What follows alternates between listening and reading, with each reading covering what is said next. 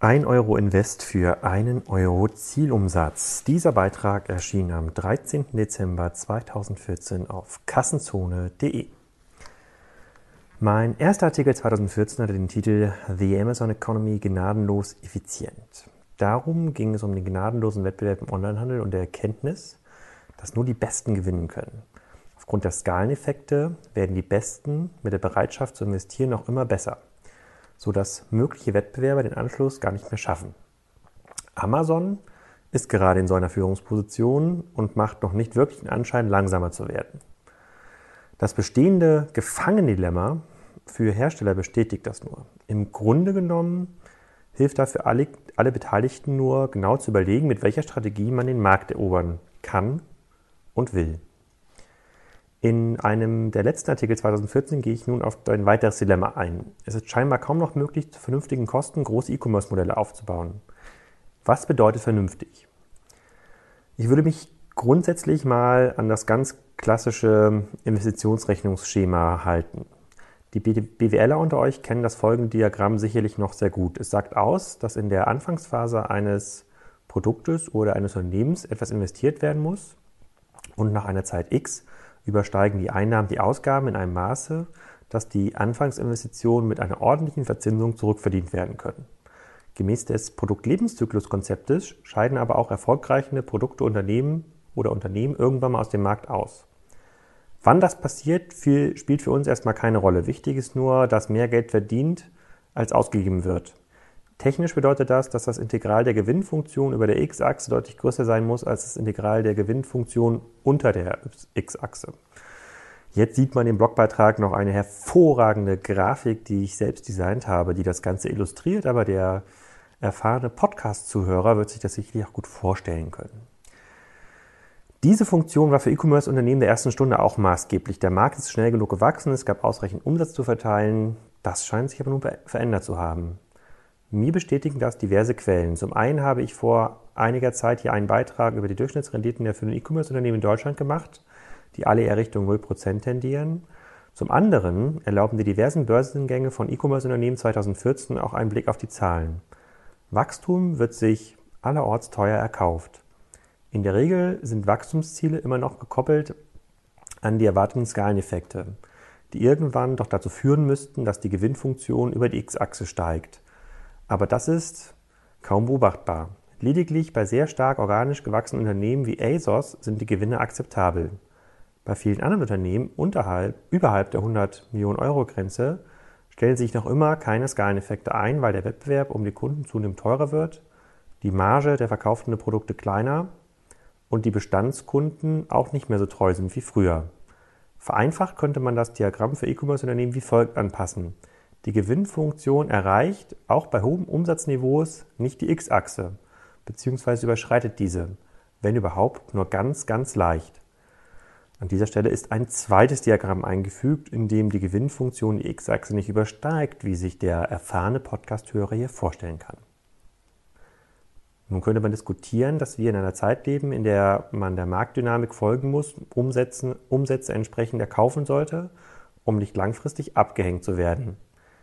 Ich erinnere mich noch gut an den Vortrag des notebookbilliger.de Gründers Arne von Wedemeyer, Wedemeyer auf der K5-Konferenz in München.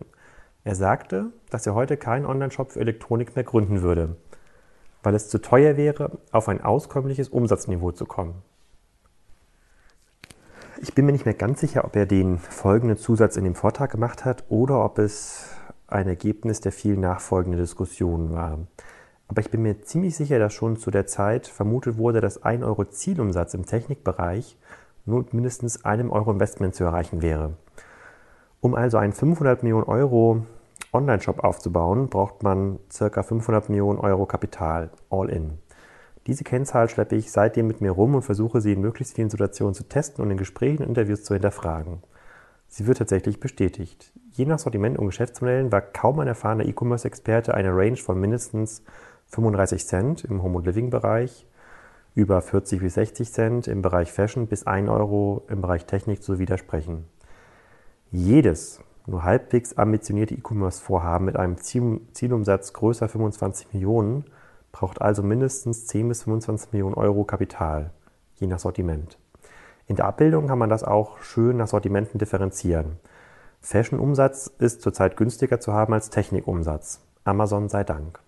Und schon wieder kommt eine hervorragend designte Grafik hier in dem Blogpost, neben dem ich zeige, dass die Fashion-Gewinnfunktion sich schneller der Nulllinie annähert als die Technik-Gewinnfunktion. Am stärksten überraschend für mich ist, dass es teuer ist, sich E-Commerce, am stärksten überraschend für mich ist nicht, dass es teuer ist, sich E-Commerce-Umsatz zu erkaufen. Es ist scheinbar es gibt scheinbar bisher noch keine stabilen Sockelniveaus, von denen man entspannt Geld verdienen könnte und auf die teure Expansion verzichten kann. Otto, Salando und Co. betrachte hier mal Ausnahmen. 200 Millionen Euro Umsatzniveau eines Online-Shops bedeuten also keine Ertragssicherheit. Verdammt.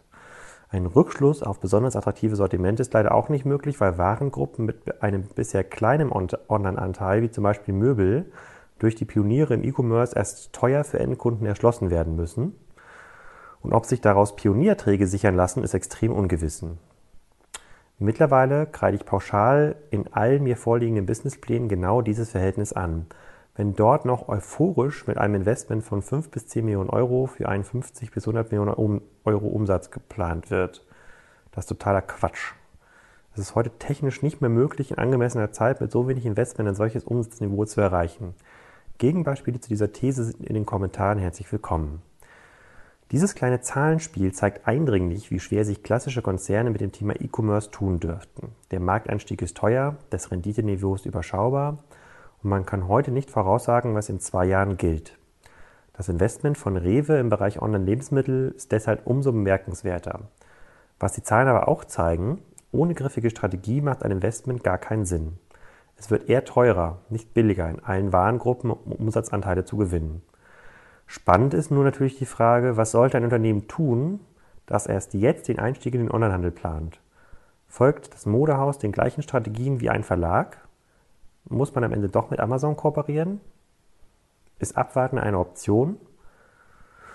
In 2015 wird es diverse Beiträge bei Kassenzone geben, die auf diese Fragen eine Antwort suchen. Bei den Digital Commerce Days in Hamburg werden das auch die zentralen Fragestellungen sein, zu denen sich Händler und Hersteller äußern.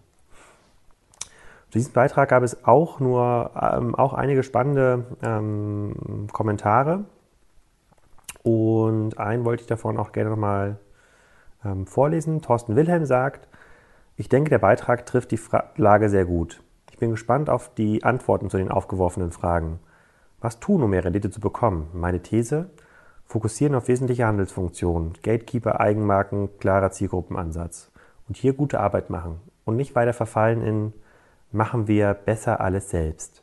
Sprich, einen riesigen Bauchladen intern aufbauen und immer weniger mit externen Dienstleistern zusammenarbeiten. Deren Spezialwissen, deren Impulse und Ideen sind, meinetwegen, sind meines Erachtens dringend benötigt bei vielen Online-Shop-Betreibern.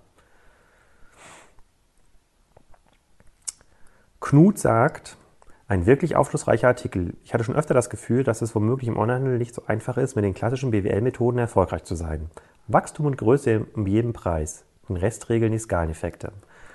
Vielleicht ist aber das Gegenteil richtig. Ich biete individuelle Waren an, fertige in besserer Qualität, am besten ein Produkt, das ich noch selbst entwickelt habe, eigenständiges Design. Ganz anders die Mitbewerber. Bin auch teurer, ziele auch nur auf Kunden ab, die all diese Bemühungen honorieren. Kurz, ich richte mich in einer Nische ein, die Amazon und Google nicht interessieren. Das hat den Vorteil, dass ich sogar mit SEO noch viel Traffic generiere, der mir genügt. Klar, den großen Manager kann ich damit nicht spielen, aber Kunden glücklich machen und was ganz abgefahren ist, Geld verdienen.